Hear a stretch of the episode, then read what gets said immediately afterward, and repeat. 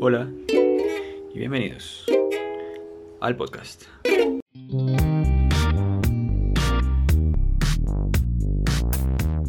Yo creo que ya es momento de que usted y yo hablemos en serio con el público y, y, y, y hablemos de frente, con, con, con- démonos la ropa, hablemos de verdad con ellos. ¿Por qué fue puta nosotros no grabamos?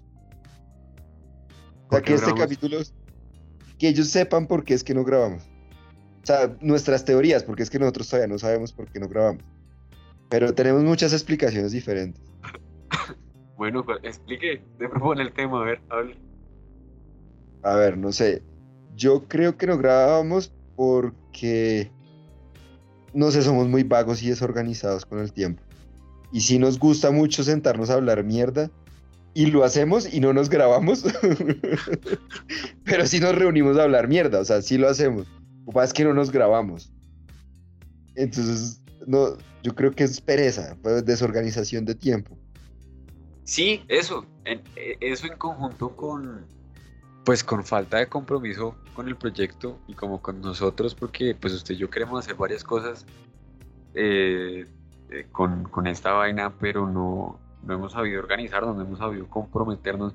Mi teoría, marica, y la razón por la que me pesa todavía no renunciar al trabajo de oficina y a la vida laboral de, dentro del, ¿cómo se dice? Dentro del sistema, es que yo me doy cuenta que si uno necesita, si uno necesita hacer la vuelta, uno necesita tener otro método, otra forma de ingreso, si uno necesita sacar adelante un proyecto, lo hace, porque necesita hacerlo. En cambio, como para usted y para mí, este proyecto de Raflones no es una necesidad, sino un- unas ganas de que funcione, un, un hobby, una chimba. Pero ahí eh, eso es lo más importante, que no estamos en el have to, sino en el want to.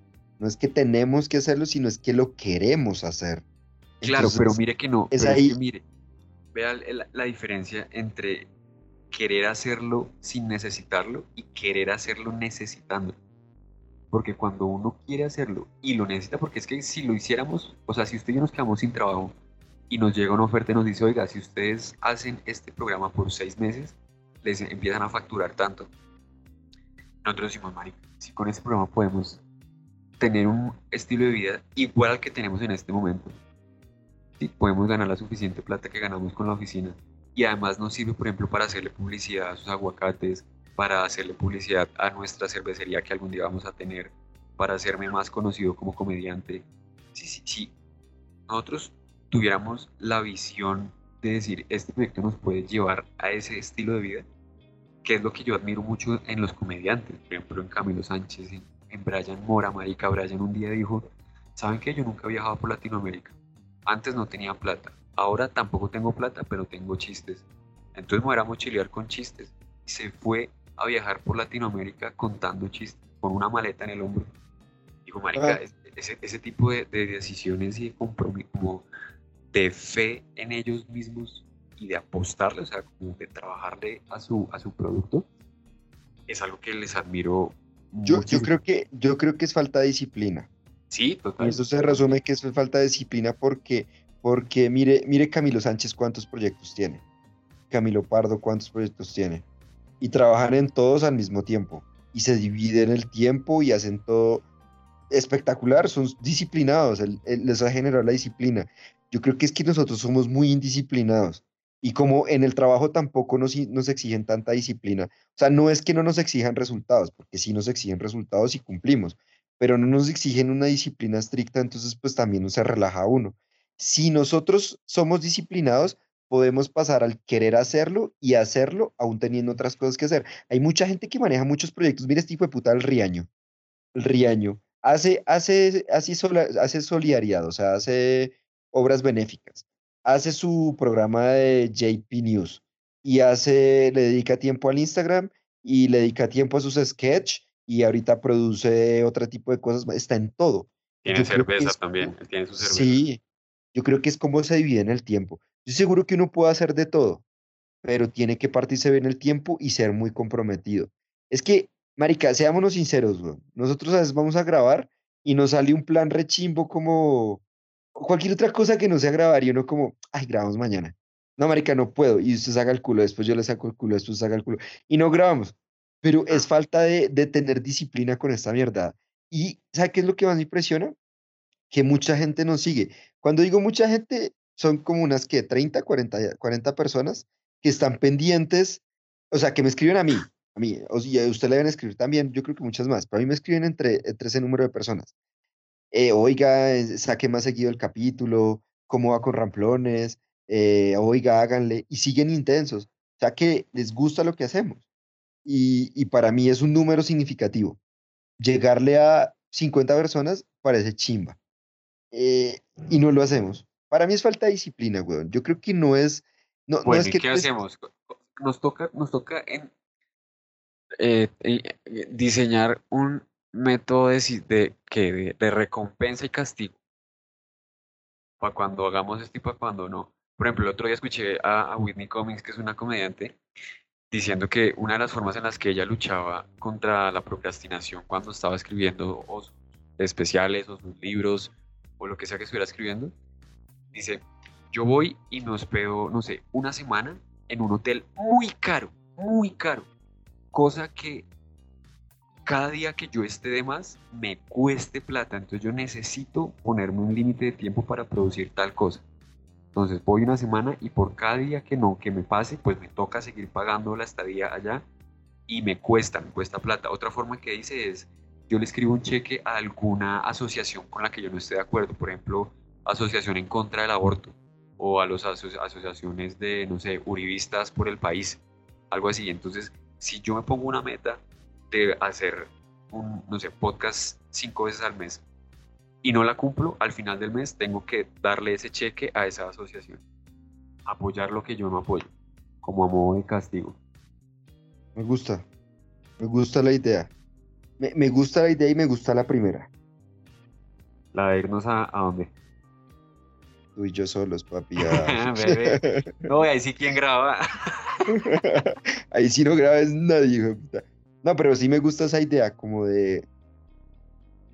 No sé, weón. Pero, pero venga, sí, comprometamos aquí con la gente en público, los que nos escuchan, y, y que, y que sea plausible, o sea, que ellos vean cómo va, vea, estos hijueputas nos sacaron capítulo este viernes a estas gonorreas, tenemos que verles la penitencia que dijeron que iban a hacer en XYZ, se debe de ver plausible. Se la tengo. Oiga, se la tengo. Póngale cuidado. Por cada capítulo que no saquemos los miércoles, nos toca tatuarnos una letra de ramplones. Uy, puta. Uy, qué dolor. Ramplones. ¿En dónde? En, en, en la nalga. Y no, muy denso. En la nalga muy denso. En la, en la pierna. En la pierna. Al lado de la pierna. En la nalga. Yo me lo tatué en el pie. ¿En qué Uy, no, pero es aquí, aquí al, aquí al lado, esto, en el peine. En el empeine. peine? El empeine, aquí, como al lado del empeine. Uy, yo será que sí. No, esa está muy densa, huevo. Esa está densa. La pierna. Es que me pierde mucho. En el cuádriceps. Vamos a decidir esa en el cuádriceps. Promesa de ramplones. Sí, hagámosle, hagámosle que, que la meta sea no tatuarnos el ramplones. Obvio, la idea es no, no tener este programa de mierda en la piel.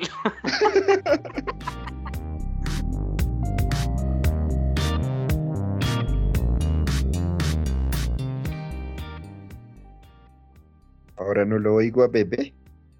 Bebé no se oye. Aquí estoy. Hola, bebé. ¿Cómo ha estado, bebé? ¿Está bien? ¿Muy dolido o todavía está mal, bebé? ¿Por qué? ¿Por qué me saludas? Porque estás en una pena, bebé. Me da, me, me- me da empatía. Marica, sí, weón. Mi hijo de puta perro está ciego. Hijo de puta. Pues no ciego, parece que, que- que- O sea, no se sabe. La verdad no se sabe. Puede ser simplemente paranoia mía de que el veterinario me dijo puede que pierda la visión y entonces yo lo estoy tomando como un hecho. Pero, pero sí, yo re paila, le acabo de hacer una curación de echarle agüita, agüita, suero, suero fisiológico en el ojo. Y pues se, emputa y chilla y trata de morder y se retuerce y se, se quiere quitar el cuello isabelino. Y no, marica, me siento re mal por ese puto perro. Perro maricón. No, marica, pobre bebé. Lo mordieron ayer, ayer lo mordió un perro. O también la cachorro, o sea, el perro que le mordió también es cachorrito. Y estaban ahí. Yo no estaba, era mi hermanito. Pero qué estaba. raza, ¿eran rasado con caballo o qué? Porque para sacarle un ojo a un perro, huevón, yo nunca había visto esa mierda. También es que los shih tzus sufren de los ojos, o sea, esos perros a veces estornudan muy duro y se les sale un ojo. Creo que eso le pasa a los protestantes cuando van en la calle también. El, Sí, gas, el- el- lacrimógeno los- les da alergia y estornudan y se les salen los ojos. Eso es lo que En le pasa. Lo es que un- pasa es que, sí, lo que pasa es que los protestantes son shih tzus. Sí, es un daño colateral. Malparidos protestantes shih tzus. Entonces, marica, sí, qué cagazo le cuento, pan, ayer lo mordieron, mordieron al perrito, lo llevé de emergencias y urgencias al veterinario. Y pues bueno, nada, tocó hacerle unos exámenes, sedarlo, meterle el ojo y coserle el párpado para que no se le salga el ojo. 600 barra, oye, 600 barra me tocó bajarme. Qué gonorrea, marica. ¿Pero 600 qué? barra. Y pero si era cachorro el otro perro, o sea, era Sí. perra, seguro era perra. Era No, es perra. perro. Es perro. Sí. Perra la dueña. Perra la dueña. No, el, el otro perro también es macho. El, el mío ha estado jugando a montársele mucho últimamente a los perros. Y entonces, eh, ayer lo que entiendo es que más o menos jugó un ratico así con este. Aunque es que hay versiones encontradas. Mi hermana dice que no es cierto y la dueña del otro perro que se llama Ana María. Ana María dice que, que sí, que mi perrito porrito sí se le estaba montando al de ella. Pero mi hermana dice que no, y pues yo no estaba, weón, entonces pues yo le creo a mi hermana. Pero no tanto, porque yo sé que Porrito últimamente ha estado jugando a eso. Yo sé que Porrito todos estos días ha tratado de montarse a los perros. Y pues ahí, ahí tiene el ojo todo picho. Todo picho. Yo no, No, sé si yo- sí si creo que sí es verdad. que- Que le estaba montando porque está cachorro. Y ellos aprenden a jugar así, son falsas montas. Es su ritual. Pero hay otros perros que no se la aguantan. Son como.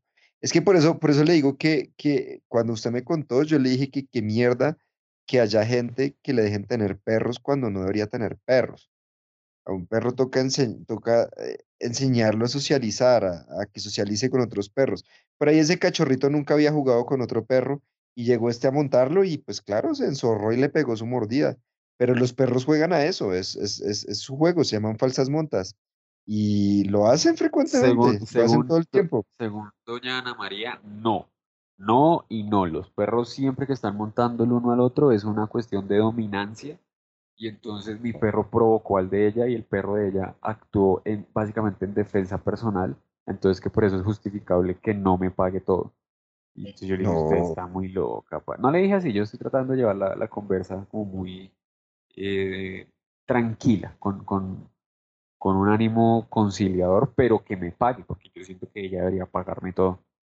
Sí, claro, pero, pero, pero venga, entremos ahí en ese tema súper aburrido y pues nos importa un culo porque es nuestro espacio.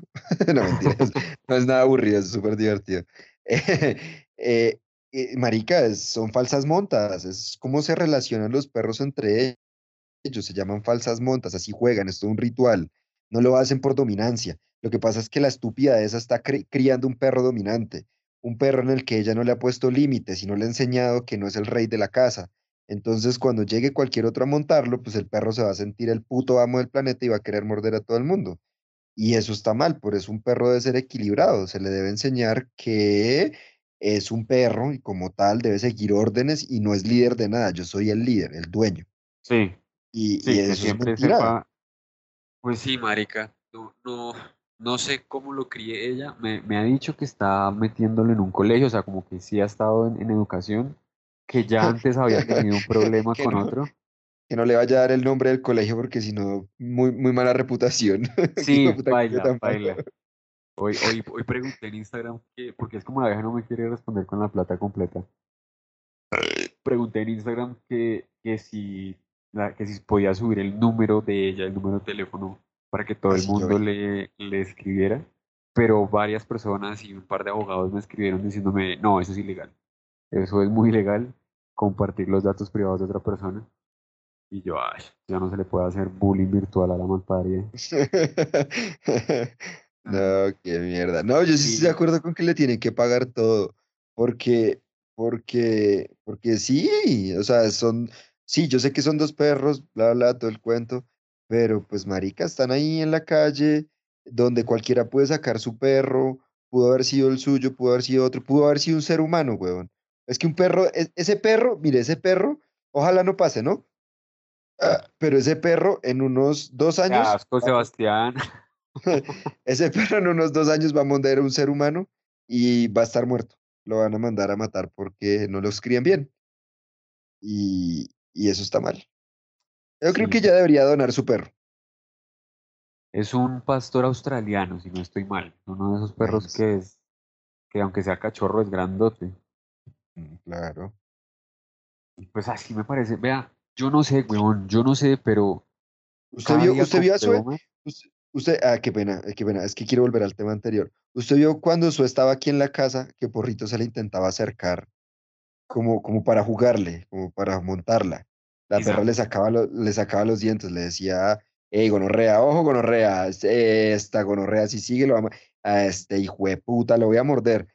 Y ya. Y cuando lo sacamos al parque, la, hasta la perra le buscaba juego al, al, al perrito porque está en su, en su, en su ámbito de jugar, o sea, está en su, ¿cómo decirlo eso? En su momento de juego. Y la Sí, perra sí. nunca mordió a Porrito porque cuando están jugando están en eso. Para mí, ella le tiene que pagar todo porque el perro es un mal educado. Y de hecho, yo, usted, eh, sería más gonorrea y yo pondría la, la queja en zoonosis, son una entidad que se encargue del maltrato animal. Porque es que no criar bien a un perro es maltrato animal. ¿Por qué? Porque más adelante, cuando el perro haga algo peor, lo van a matar, lo van a sacrificar. Y es por culpa de que la dueña no lo sabe tener. Entonces, no, yo me iría con toda, weón. A la verga y que Pues sí, hoy he estado, marica, pensando harto de eso. He estado pensando en, en si, en si hacerle, inter- interponerle la denuncia con, creo que es la Secretaría de Medio Ambiente que uno inicia eso. Y, y digo, a ver, ella ya me dijo que me va a dar la mitad. Sí, o sea, ya de los 600 me va a dar 300. Todo el procedimiento que toca hacer para interponer una denuncia, para que, y todo lo que viene ahí, parece me da una mamera pensar en el tiempo que se me va a ir y la energía que se me va a ir tratando de conseguir esos 300 mil pesos adicionales, porque pues ella ya me dijo que me va a dar la, la primera mitad. Pues Ah, sí, qué- con ese, con ese tono de voz y esa cara que ponen, sí, mejor reciba la plata y viva feliz porque Uy, que digo, me da un mamera. fastidio, marica, me da un fastidio todo eso de los trámites. Yo, alguna, yo le conté que una vez yo no cobré un sueldo por porque me tocaba entregar un, un informe. ¿De verdad? Sí, cuando, cuando a mí la Nacional me compró la tesis para hacerla en toda la, en toda la universidad, en todo el campus, eh, hizo un, un contrato por prestación de servicios.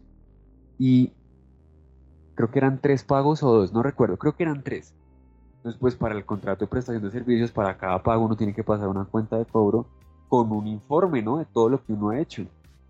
Y eso me sabe a mierda, marica. Entonces yo terminé el trabajo y ya en el último pago en el que ya habías entregado todo el trabajo, ya estaba publicado. Me dicen, listo, ahora para pagarte tienes que pasar la cuenta de cobro y hacer un informe con el resumen de todo lo que hiciste, paso a paso, el porcentaje de avance, el cada capítulo, en cada nanana, en cada módulo nos tienes que mostrar. Yo les dije, no, no, como en mierda, yo ya, o sea, ya está publicado, quieren que les vuelva a hacer un informe con los dos informes pasados que les hice, pues ya está todo ahí. Pero no, es que es un requisito para poderte pagar. Y dije, ay, no, pues como mierda, yo no voy a cobrar. Y no cobré. Y no cobré, marica, y me, me desaparecí. Y al año me empezaron a escribir de la Nacional diciéndome, eh, oiga, necesitamos pagarle porque, porque pues tenemos esta plata acá y esto es lo suyo y no podemos quedarnos con esta plata. Yo les dije, pues bueno, si quieren voy y me pagan. Pero, pero es que necesitamos del informe. Y yo, "Ah, no, pues chúpenlo. Y les colgaba. Y así varias veces, hasta que un día me mandaron un correo diciéndome, señor Jerónimo, por favor pase a, a recibir el pago por no sé qué, solo tiene que firmar. Entonces yo fui, firmé. Les dije, ah, sí ve que si me podían pagar sin podía, el hijo de informe. putas. Ah, sí ve que sí pueden pagar sin ese hijo de puta informe. Y ya ahí me fui.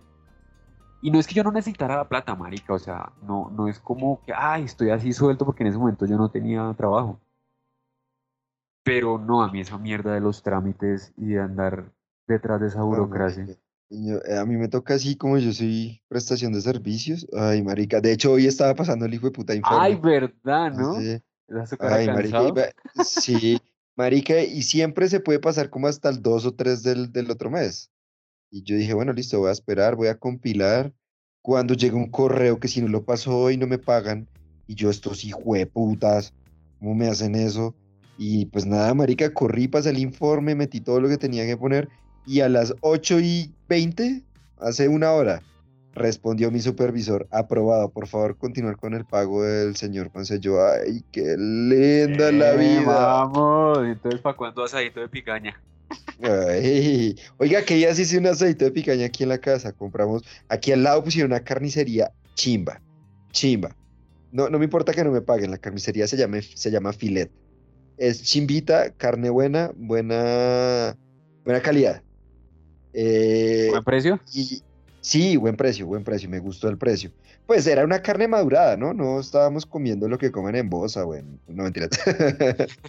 No, pero yo sí creo, yo creo que no, pasa mucho. Entonces compró cuánto de picaña.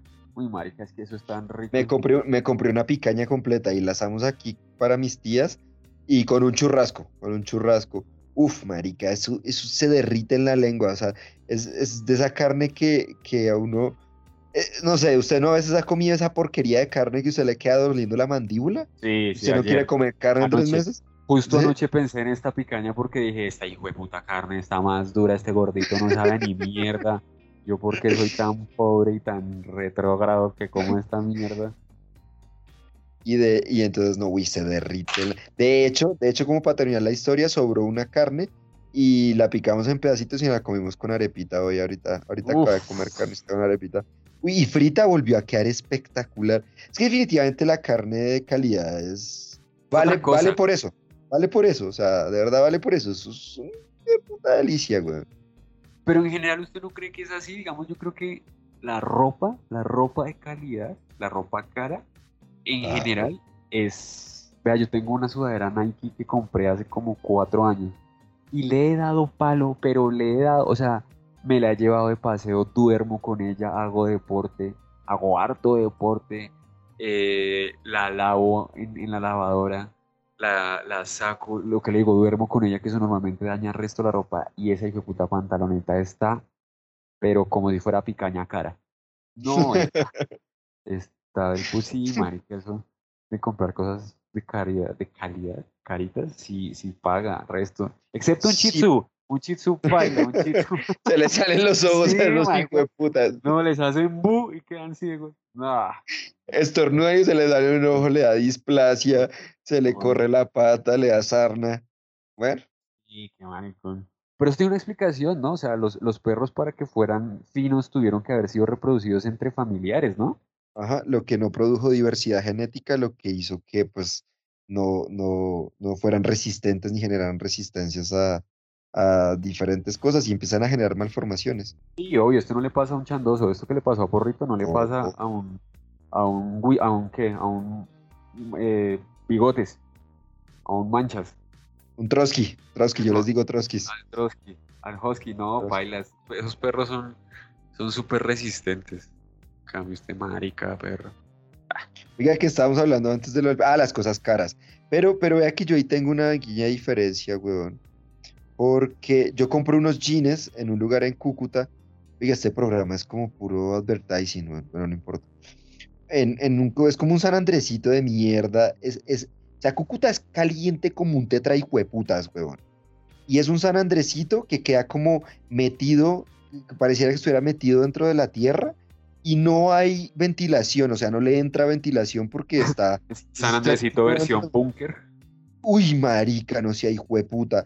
Y entonces yo iba ya a comprar los jeans, porque digo iba, pues porque no he podido volver a ir. Y marica, los jeans me cuestan 40 mil, 35 mil, 50 mil.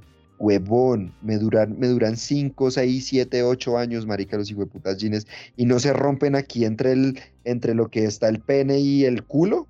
Ese espacio del jean. Todos mis putos jeans Todo, rompen. sí, sí, weón. sí.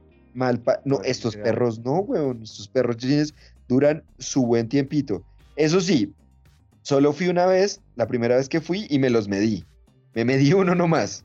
Y dije, listo, yo en esta marca pajarito soy 32. Entonces siempre voy y pido 32 y los pido rápido. Yo déjemelo ver, este sí, porque el calor es muy... Uy, no, es calor tan triple, hijo de puta.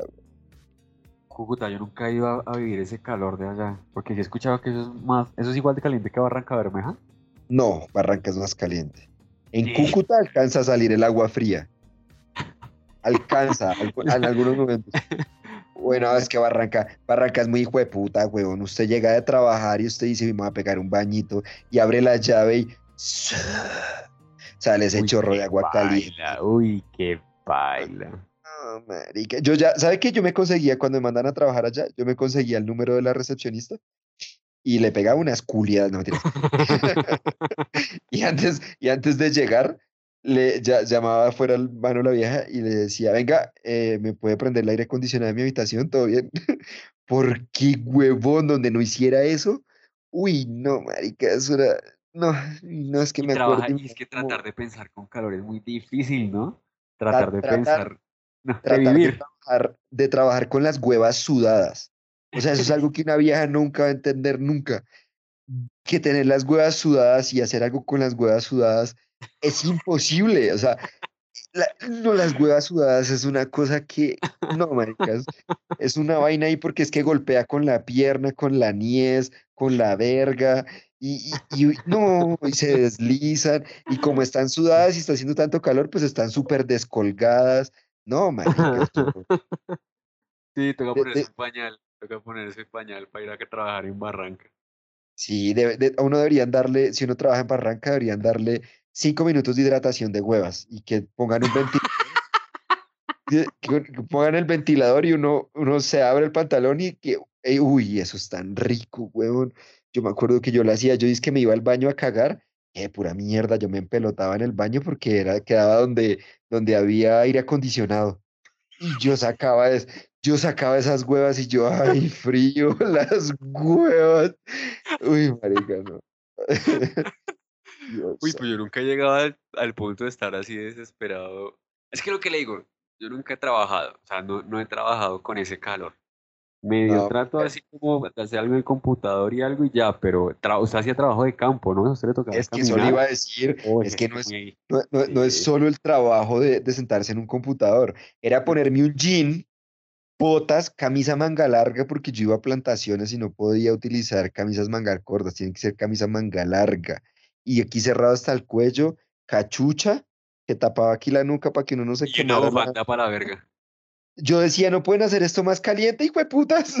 No, tírenme una ruana malparidos. Oigan, les faltó el gorrito y los, y, los Sí, no, marica, y pues claro, esas huevas. De hecho, se, de hecho, se me acabaron de sudar las huevas de acordarme. Del recuerdo. Sí, uy, oh, Dios mío. Esa mierda, toda esa gente allá debe tener varicocele al 100 porque las weas descolgadas todo el tiempo, weón.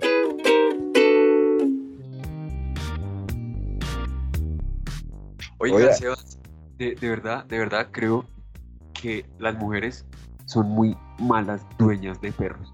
Vea, lo vengo diciendo desde hace rato y el perro que muerde al mío es de una vieja. ¿Pero por qué? ¿Por qué? ¿Para que, para que no suene un argumento, para que no suene misógino? Eh, no, porque no sirven para un culo. Ni para criar perros y esas malparidas. no, no sé, no entiendo, no, no, termino de entender por qué. Siento que es como una cuestión de, de que son más nerviosas quizás o les cuesta más disciplinar. De verdad no sé, no sé, marica, no sé a qué se deba. Y, y tampoco es una cosa que esté aseverando, simplemente es una observación que he hecho. Cuando salgo a la calle y salgo a pasear con el mío y un perrito es está como o bravo o nervioso, la dueña es una vieja. Eh, varias veces que perros le han gruñido al mío, las viejas son las que son dueñas. Eh, no sé, usted me es como más nerviosas, quizás no los disciplinan tanto. Yo, yo, eh, yo, yo, también, yo también tengo la teoría de que no es tanto por la disciplina que puedan impartir o no, porque en mi familia muchas de mis tías criaron solas a sus hijos y todos somos unos vagos de mierda que no se nos... Quieren vivir de un podcast. Eh, y no les fue bien. Yo creo que son los nervios. Yo creo que las mujeres tienden a ser más nerviosas que los hombres y a, a reaccionar más emocionalmente a situaciones de peligro o, o que generen ansiedad, reaccionan más emocionalmente que racionalmente. Sí, entonces empiezan a tensionar la correa. Ese, todos esos miedos se le transmiten a los perros, weón. O sea, Sí. si, si usted ve un perro agresivo es porque el dueño está nervioso y está asustado. Entonces el perro siente eso y es como, mierda, aquí va a pasar algo, toca ponernos alerta. Y, y yo creo que es por eso, pero yo también comparto su teoría. Yo creo que, que, que las mujeres no, no- no son tan buenas tenedoras de perros. Eh, tengo dos casos de, que conozco, dos chicas que conocí en el conjunto donde vivía, buenas tenedoras de perros. O sea, dos chicas, pero bien, bien asertivas. Pero las nenas eh, eh, iban a, a- o sea, tenían entrenador de perro. Iban todos los días a clase con entrenador de perro y el, el Ah. entrenador les enseñó a manejar todo ese tipo de situaciones. Y el entrenador Y era les- hombre. Sí. Pues, pues bueno, listo. Entonces lo que hay que hacer es que estudien, estudien, vagas. Oiga, sí, no. Será, se- se- tengo una pregunta así como, como, como rara. ¿Será que, porque ahorita hay un nuevo César Villán, no sé cómo se llama, pero es un nuevo eh, entrenador de perros, amaestrador de perros, no sé cómo se dirá esa mierda. Sí. Y es un hombre también, ¿Y César Millán, hombre, hombre, sí. vea usted, vea. Sí, sí, marica. ¿Cuál es el, el, el uso? ¿Por qué los humanos resultaron domesticando a los perros? Era porque necesitaban ayuda, ¿no? Ayuda como con... Nunca eran en tareas domésticas. Los perros no se usaban para tareas domésticas, sino para tareas No, afuera. Nunca lo he leído, ni lo sé, pero voy a especular. Yo creo que fue para, Especule. Cule. yo creo que fue para, fue para transporte. ¿Para qué? Culé, culé ya para transporte y los utilizaron para, para los trineos. Entonces cogieron los lobos para que jalaran los trineos y ahí los fueron amaestrando para que fueran como dóciles, para que no los mataran cuando los fueran a, a, a jalar en los trineos. Y de ahí una cosa fue llevando a la otra y terminamos en un hijo de puta shih tzu que se le salen los ojos cuando estornuda. Sí, sí, sí, sí. Pero entonces pille, claro. O sea, no sé, de nuevo no sé. Pero los trineos, no sé cuántos trineos hayan sido, eh, ¿cómo se dice? Piloteados por mujeres. Pero también hay perros que, que son eh, ovejeros, ¿no? Que se, que se encargaban de traer a las ovejas. O los terrier, por ejemplo, sé que su objetivo al, al principio era ser como eh, cazador de roedores. Entonces ellos ven algo moviéndose, reptando chiquito, y hoy en día incluso todavía los persiguen. Yo no sé cuántas de estas tareas hayan sido eh, hechas, como, eh, ¿cómo se dice? Desarrolladas, practicadas por mujeres. ¿Será que eso tiene que ver, marica? No, sí, yo también creería lo mismo, como, como esos, esos trabajos, eh, eh, creo que, o sea, lo que yo recuerdo de la historia y lo que me enseñaron en el colegio puede que haya sido heteropatriarcal, pero pues bueno, si alguien más quiere venir a enseñarme, que venga. Lo que yo recuerdo en el colegio era que, era que, era, era que esos, que esos, pues que lo que aprendí era que esos trabajos los hacían los hombres, era como que cazar y, y ese tipo de labores eran dedicadas a los hombres y las mujeres se dedicaban a otras labores como tejer eh, y otras labores de crianza de los niños y ese tipo de vainas, o sea, como que lo- lo- lo- se dividieron así. Y yo creo que, yo creo que esa es, yo creo que esa es una muy buena explicación la que usted da. Pero yo quiero, yo quiero entrar ahí a, a- a otro punto. Los terrier uh, los utilizaban para roedores. Los labradores eh, eran, eran, y los labradores y los, y los beagles eran perros de caza. Entonces era cuando usted le disparaba a un pato o un pájaro, ellos salían corriendo y, y lo rastreaban y lo ponían. Y lo mismo los, los labradores, y por eso los labradores son perros que son dados a nadar y, y pueden nadar. Y hay diferentes funciones así en los perros, que, que es algo que se debe aprender antes de adoptar una raza de perro, que es cómo fue domesticado. El puta Shih Tzu le hizo una taza de té, weón. El taza fue té. criado, ¿sabe para qué? Para asemejarse en, en- en el aspecto a los leones, pero para las casas. Entonces es un perro tibetano que no sé en qué momento de la historia se tenían, era como para consentirlos. Entonces cogían les peinaban el pelo y sí, como que era la melena, hacía, hacía alusión a la melena del león. pero eso tienen el pelo largo y la gente les gusta tanto peinarlo y cogerle moñas y eso. O sea, domesticaron un perro para ponerlo de adorno. Absolutamente, sí, para tenerlo que se viera bonito. Que, que ya vi que usted puso un estado de, de un video que hizo Culotauro. Sí, como, como hablando a varias voces. Sí, freestyleando y, y, y hablando. ¿Usted no hace eso? ¿Usted, no le pasa eso con, con usted mismo? Totalmente, lo que pasa es que sí, obvio, obvio. Es que por eso quedó tan chimba eso que hizo Culotauro, porque todos nos sentimos súper identificados con ese, esa ¿Pero cantidad será de que sí voces. todo el mundo? Sea, que sí Yo todo el sí mundo nos pasa yo eso? sí creo. Yo creo que ¿Sí? uno tiene diferentes voces. que Ay, a mí me gusta sentirme especial. Muy, muy del puta eso que hizo Culito, ¿no? Uy, marica, es que yo me sentía tan identificado porque siempre hay una voz que lo casca uno re duro. Sí, es, es, es ese triple hijo de puta que está ahí cascándola a uno re duro. Y hay otra voz que, que es toda pasiva y hay otra que es como que le importa un culo. O bueno, son las que yo tengo. Y yo tengo una que, que tiene unos instintos supremamente extraños, weón. ¿Qué O dices? sea, ma- ma- no, no me da pena decir esas cosas así en, no, y que me escucharan, pero son cosas muy, muy, muy, muy gonorreas, o sea, y no sé, maricas, son, ¿Como que violentas? sí, violentas y, y cu- ¿cuál es la palabra eh, que en español significa bizarro en el inglés? Es que bizarro en español significa valiente, pero, pero me, me refiero a ese bizarro en inglés. Grotescas. Sí, esa sería la palabra. Son, son supremamente grotescas, o sea, son unas cosas re locas. Pero, Esa puta voz me cae mal. no, no tiene nada de malo tener esos pensamientos, porque realmente, ¿qué, tan, ¿qué tanto control tiene uno sobre lo que sea que se le ocurra, sobre lo que sea que piense? El problema está cuando la gente actúa con, con base en esos pensamientos. Vea, hay un comediante que tiene un chiste que a mí se me ocurrió y yo nunca lo logré hacer. El tipo dice, man se llama Sam Morril, dice que, que la gente que está loca dice que actuó, que mató a alguien porque, pues porque él escuchaba voces en su cabeza. Pues, marica, todos escuchamos voces en la cabeza, lo que pasa es que uno no les hace caso. Uno a las voces en la cabeza no les hace caso porque si no, pues mire, o sea, todos tenemos pensamientos, yo también a veces tengo unos pensamientos súper genocidas, eh, violentos. Eh, hay, hay gente que se deja controlar por esos pensamientos y empieza a tener ataques de pánico. Hay gente que, que se le ocurre que, por ejemplo, he escuchado un par de historias de mamás o papás neonatos con su primer bebé que sienten que empiezan a pensar que lo van a matar, como que les llega el pensamiento de que lo van a coger lo van a asfixiar o que lo van a ahogar y te- temen tanto el hecho de pensar eso que, que, que empiezan a sentirse como paralizados por ese pensamiento, porque dicen, donde yo lo coja lo mato.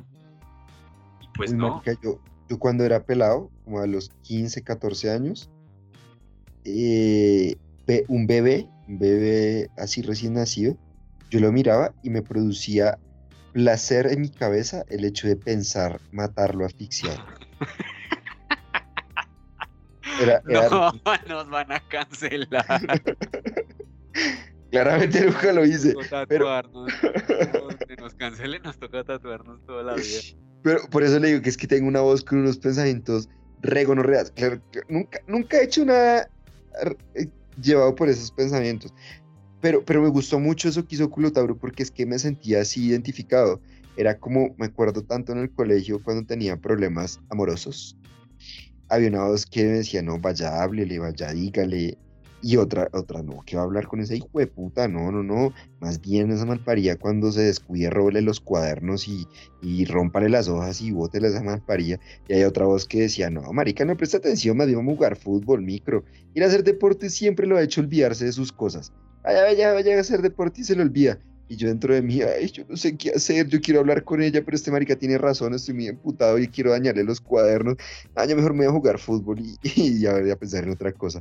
Y entonces yo me sentía así, yo vi ese video culotauro y yo dije, marica, como un perro puedas llevar a sentirme tan identificado con algo que me pasa tan frecuentemente todos los días y lo haya hecho tan bien, ¡oh! ese man es muy talentoso.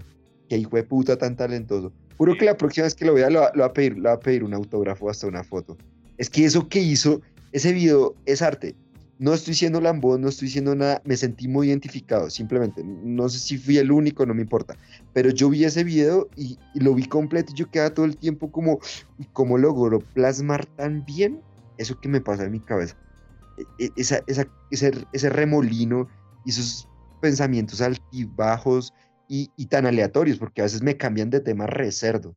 Y entonces yo como, uy, este marica, ¿cómo hizo eso? O sea, Sí, ese Culotauro es un artista, es, es tremendo artista, tremendo performer, tremendo actor, tremendo comediante.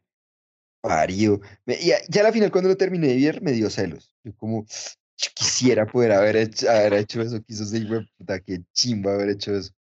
Sí, no, no por nada, casi resto, hartos, hartos del parche lo, lo compartimos porque realmente fue tremendo video.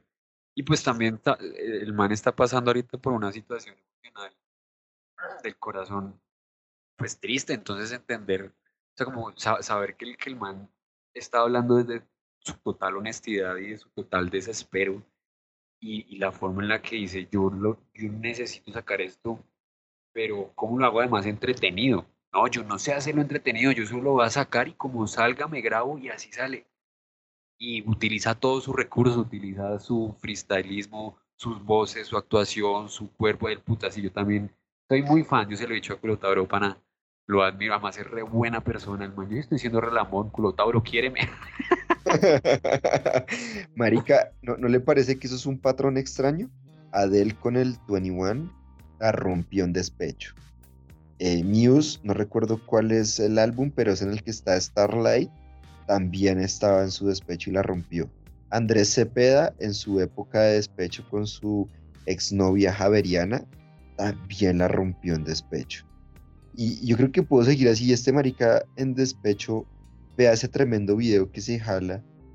Uf, creo que. Sí, la es- tristeza, la el desamor es una emoción que, que se que el arte ayuda a canalizar muy bien. Y cuando uno Creo- está creo- en esos estados, Es que, es que eso me parece, no sé, debatamos, es que eso me parece a veces un poco triste también, porque ¿por qué sobre, sobre la felicidad es tan difícil hacer cosas chimbas? Sí hay mucha gente que lo ha hecho, pero porque siempre es más fácil juntar gente, desarrollar ideas, hacer conceptos en momentos dolorosos, porque ahí es donde surge la creatividad, ahí es donde surgen las cosas chimbas, porque no pueden surgir de sentimientos bacanos, como el amor o, o, yo qué sé, la felicidad. no sé, no sé responderle. Yo, yo no creo que uno necesite estar triste ni comiendo mierda para hacer cosas buenas artísticamente. No creo eso. Pero sí siento que las veces que he estado muy triste y he logrado escribir cosas, salen cosas muy bonitas, muy honestas. ¿Por qué será? Creo que cuando uno está así de triste y entusado y de, y de vuelto mierda, la vulnerabilidad está a flote. Cuando uno está en contacto con, consigo mismo en ese estado súper vulnerable, pues marica, el, el- el canal que sea que uno esté usando para sacarlo funciona mejor. Pero no, no sé, no sé a qué se deba eso. Yo antes, cuando empecé a hacer comedia, marica, yo me sentía muy culpable de no haber tenido una infancia de mierda y como de haber tenido un montón de papás, perdón, no, no haber tenido papás violentos ni... Ni, ni como haber, sí, sí, de verdad, porque yo decía, Que no me estos hubieran violado, porque no me violaron. Parce, yo, yo me sentía re culpable de, de haber tenido una infancia como normal y bonita, porque yo decía, pues pille, todos estos comediantes que la logran tan chimba, pues han comido la de mierda toda la vida. Y pues yo no, entonces yo me empecé a sentir como no, lo que debo hacer es ser pobre y estar solo. a ver si así, a ver si así me surgen mejores chistes. Pero no, es una estupidez, es una total estupidez porque, porque uno creativamente funciona mejor, si está mejor, si está bien. Entonces, no, entonces, ¿no será que, que Arte, usted acaba de decir algo que me gustó mucho? Que en esos momentos uno se siente vulnerable, uno se siente humano, se vuelve otra vez a acordarse de lo simple y de que es de carne y hueso. Sí, se quita todas esas máscaras de estadístico, de comediante, de sex symbol del Instagram, todo eso se quita de encima. Y se vuelve otra vez a poner humano, se vuelve vulnerable. Entonces no será más bien la tristeza, sino que la tristeza es un factor de confusión y es el hecho de hacerse vulnerable frente a la Sí. demás gente lo que lo hace a uno verdadero artista. Uf, no sé si verdadero artista, pero definitivamente lo que Creativo. esté haciendo hacia... Sí, marica, sí, o sea, el, el camino es está delineado por su vulnerabilidad. Cuando, cuando uno hace cosas que le dan mucho miedo, por ejemplo, en gran parte tiene que ver con eso. Uno se siente completamente vulnerable cuando va a hacer algo que le da miedo. Como, yo no sé qué viene, yo no sé cómo va a hacer esto, yo no sé si me va a defender, yo no sé cómo va a pasar, yo no sé cómo van a ser los problemas que van a llegar. Y todo eso lo hace sentirse a uno completamente expuesto, vulnerable. Y cuando uno se lanza y, enfrenta esa, esa situación que era tan atemorizante, pues generalmente, si uno lo ha hecho, uno se ha dado cuenta que esa sensación de conquistar ese miedo y de, de coger esa vulnerabilidad y decir, eh, esto no está mal, no, no, hay que huirle, sino más bien eche para adelante. Las relaciones, por ejemplo, Marica, cuando uno se, se conecta con alguien a través de, de la vulnerabilidad, surgen cosas mucho más bonitas que si uno llega con muchas máscaras, con muchas paredes, como con, con una muralla enfrente de uno diciendo, no, a mí a mi corazón no llegas nunca porque me han hecho mucho daño, entonces yo ya no, porque no, no. Sino al revés, es como, marica, así soy yo, pilla. Tengo todos estos defectos, creo que tengo algunas de estas virtudes y, y pues querámonos en, en, nuestras deficiencias porque de cualquier otra manera es mentira, de cualquier otra manera es, es, es una pantomima. Y sí, de acuerdo.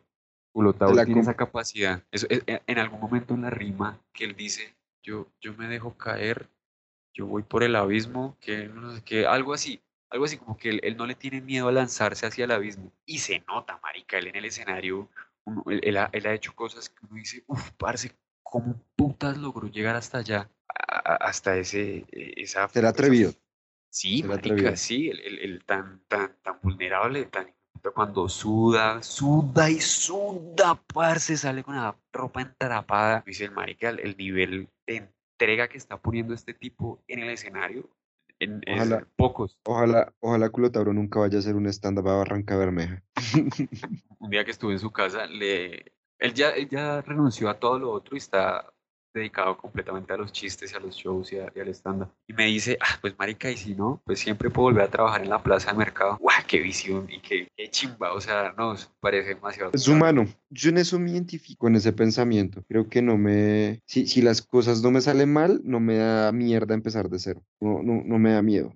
Yo empecé mi proyecto con los aguacates con mi familia y les dije eso. Les dije, hagámoslo ahorita y aprovechemos que tenemos la edad para poder volver a empezar si esto sale mal. Y no estoy diciendo que vaya a salir mal, sino que puede llegar a salir mal. Y si sale mal, empezamos de cero. Que ahí fue putas. Yo creo que uno debe estar abierto siempre a, perder y, a la derrota. Uno no siempre va a ganar, güey. Sí, estoy de acuerdo. Da mucho miedo, eso, eso da mucho miedo. De decir, voy a votar todo lo que tenía ahorita y desde cero. Sí, Sí, yo creo que, yo creo que esas decisiones son, son chimbitas. Son chimbitas. O sea, decidir empezar desde cero, lanzarse y hacerlo desde cero, me parece chévere. De machos y de hembras, de adultos, de gente con carácter. Eh, sí, decir voy all in, all in. Y me salió un 2 y un 4. Mm. No, Papi, soy más Y en el flop, y en el, y en el flop hay cuca, oh, maldita sea. Más, más culiao, ¿pa dónde?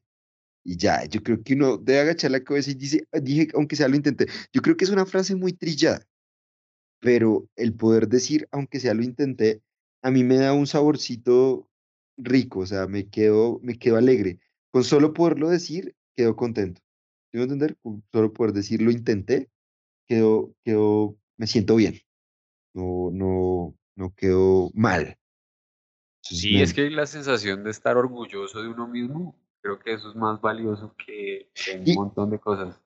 A mí me hace, a mí me hace sentir, por ejemplo, esto, hacer este podcast, el solo hacerlo, y muchos amigos se burlan de mí, del podcast supuestamente súper famoso, y, es que a mí no me duele que es que esto no sea el podcast más escuchado de Spotify.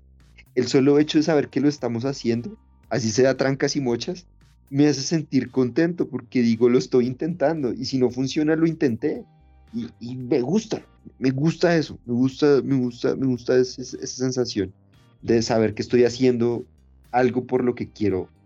Entonces, Sí, estamos de acuerdo, Seitas. Yo creo que si uno persiguiera esa sensación a lo largo de la vida en todos los campos, eh, tendría una vida mucho más eh, satisfactoria. que uno dijera, en, en todos mis campos de la vida voy a perseguir esa sensación de, güey, puta, no sé si sale, pero lo estoy intentando porque creo que sí. Sí, mire por ejemplo, mire por ejemplo mi, experiencia. Yo tenía una- un contrato a término indefinido, un buen contrato, buen sueldo, proyecciones de, de- aumentar de sueldo. Estaba publicando académicamente, que era lo que me gustaba. Tengo artículos publicados, unos par, unos cuantos en revistas indexadas. Chimba. Y de un momento a otro dije, yo quiero trabajar para lo público. Yo quiero trabajar para lo público. Yo no sé si voy a poder trabajar para lo público. Yo quiero devolverle a lo público lo que me dio, porque yo toda la vida he sido lo público, universidad, colegio, todo. Y lo quiero intentar. Y lo intenté. No me salió bien. Me- vivo, vivo un poquito arrepentido porque, porque el mundo de lo público, cuando uno está ahí, uno se da cuenta porque Colombia está tan mal. Eh, necesita muchas mejoras y muchas otras cosas allá adentro. Pero me siento bien por haberlo intentado. O sea, no, no es como que, ah, qué imbécil, qué idiota, no. Creo que estaría más frustrado si usted hubiera seguido ya trabajando y no hubiera tomado la oportunidad de haberme venido a trabajar a lo público, poner mierda a lo público. Y me siento feliz por eso. Eh, ya estado buscando trabajo en lo privado, o sea, quiere decir que ya, des- ya desen- no sé cómo, decirlo, ya me bajé de esta idea de lo público, quiero otra vez volver a la empresa privada, pero me siento bien por haberlo intentado, me siento chimba, muy bacano. Sí, marica, lo felicito y es que eso es lo que hay que hacer. Cuando uno tiene esa vocecita, hablando de las voces de Clotauro, cuando esa vocecita de uno le dice, hágalo, marica, hágalo, hágalo. Una vocecita que no se queda callada y que todo el tiempo está ahí. Esa hijo de puta es más intensa que mi mamá intensa. Y su mamá sí que es intensa. Y mi mamá, yo creo que la vocecita le dice a mi mamá, ya cálmese. Le dice a usted, cállela, cállela, cállela. Sáqueme de acá, sáqueme de esta cabeza, qué piroa tan intensa. Uy, parce, yo sé que soy intenso, pero esta malparía está muy cansona. Pero qué piroa tan mamona, marica. ¿Cómo la callo? ¿Cómo la callo? Si me callo se calla. Sí, yo creo que este capítulo puede ser, eh, este final de capítulo puede ser incentivar a la gente a hacer lo que No, a quiere la hacer. gente no, a nosotros mismos, porque usted y yo no estamos siendo Sí, tan tenemos- con esto. No, de acuerdo, de acuerdo, y te- tenemos muchas ideas, vea, usted, usted le gustan los videojuegos, a mí me fascinan los videojuegos, y la muestra de eso es que yo tengo una consola, compro videojuegos, yo compré un computador gamer, y jue- me gustan los videojuegos, y, y ese mundo del Twitch me gusta mucho. He hecho Demasiado. unas, sí, he hecho como cuatro transmisiones de jugando Overcook, solo he tenido una persona que me ha visto, y me he emocionado un resto con ese solo, pero... Claro, porque es que además uno se siente presionado, ¿no? Dice, marica, que me toca jugar mejor porque la gente está viendo, qué vergüenza. Sí, ¿Cómo vea, vea que yo, yo estaba, yo estaba, ah, no, todavía no hay nadie, estaba jugando, todavía no hay nadie, estaba jugando. Cuando llegó alguien, yo, no, pero estos putas no cocinan rápido, tire, tire la carne, no, ay, no, no. Yo no soy así de malo, es que tampoco, no. Ya me sentí presionado. Sí, claro, marica. El otro día, el domingo pasado, alcancé a tener 53 viewers. Wow, re pro, Mari. Sí, esas, sí, esas. Ah, yo me sentía re contento con un viewer, güey.